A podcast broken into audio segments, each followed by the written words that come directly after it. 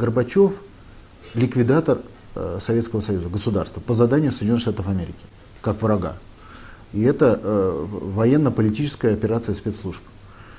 Ельцин, как и другие президенты 15 республик, э, получили в результате власть этой ликвидации. Если бы э, э, это был не, не Ельцин, получил бы власть кто-то другой, Хазбулатов, например.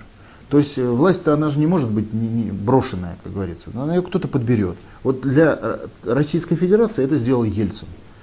И понятно, что его роль велика и в разрушительных процессах, это понятно. Но он не был в, э, в рамках этой работы, он не был сознательным агентом.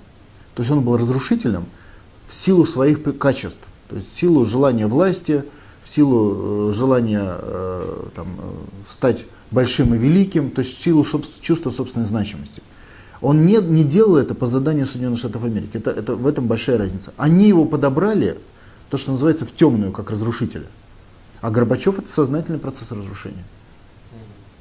Мало того, Ельцин испытывал всегда э, моральные проблемы, что он э, является вот последним, возможным последним президентом Российской Федерации, потому что он же понимал, что когда по, по ним подписывались документы о ликвидации России, то это означает э, ну, как бы его след в истории, как э, такого же ликвидатора, как и Горбачев.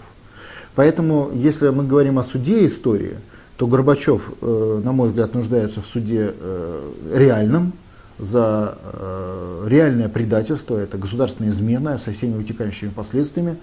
Если мы говорим о э, Ельцине, то э, его в этом плане надо, он идет, как говорится, в, в составе группы, в составе группы, в которой не носит первой роли, не несет первой роли. Скорее его роль такая э, сложившаяся в результате э, вот такой расстановки событий. Ну, то есть просто он плыл по течению, скажем так. Ну, да, он боролся за власть, как и любое, ну, знаете, это специфика людей такого типа, психотипа, бороться за власть до последнего, где бы он ни был. Там, если бы он был в пионер-отряде, он бы боролся за власть в пионер-отряде. Если бы он был там э, у себя в обкоме, он боролся за власть в обкоме. На стройке боролся, за, в любом коллективе эти люди борются за власть, за то, чтобы стать первыми. И, конечно, он фактор этой борьбы э, за власть, но разрушителем э, Советского Союза. Сознательным, специальным, организованным, это, конечно, Горбачев. Но вообще Ельцин, я вам сказал так, вот в моем мнении, я и знаю Ельцин лично. Ельцин трагическая фигура. Понятно, что он рвал Советский Союз, но э, это, в этом трагизм положение, просто борясь, желая власти. Вообще, в принципе, как и любой там, политик такого масштаба. Вопрос в том, что это была игра, в которой Горбачев разыграл историю с ликвидацией Советского Союза как бы Э, уступая как бы Ельцину, Кучме, э, там, ну, это, да, Шушкевичу и всем остальным. Это была игра. И э, Ельцин трагически очень относился к своей роли первого и последнего президента России, к своей роли трагически относился ликвидатора Советского Союза в том виде, как это получилось, потому что он так этого не хотел, на мой взгляд. И э, при этом, что он трагическая фигура и фактически фигура предателя, но я бы сказал, что в отличие от Горбачева, он не сознательный предатель. То есть если Горбачев сознательно пришел с целью ликвидации СССР, и он об этом говорил, кстати, в Америке на встречах, то Ельцин получил свалившуюся власть э, фактически от американцев, и в этой ситуации либо Ельцин, либо кто-то другой. Понимаете, да? Ну не он бы, значит другой бы получил эту власть, потому что процессами управляли американцы, разрушители Советского Союза. Это же было соглашение о ликвидации. Когда?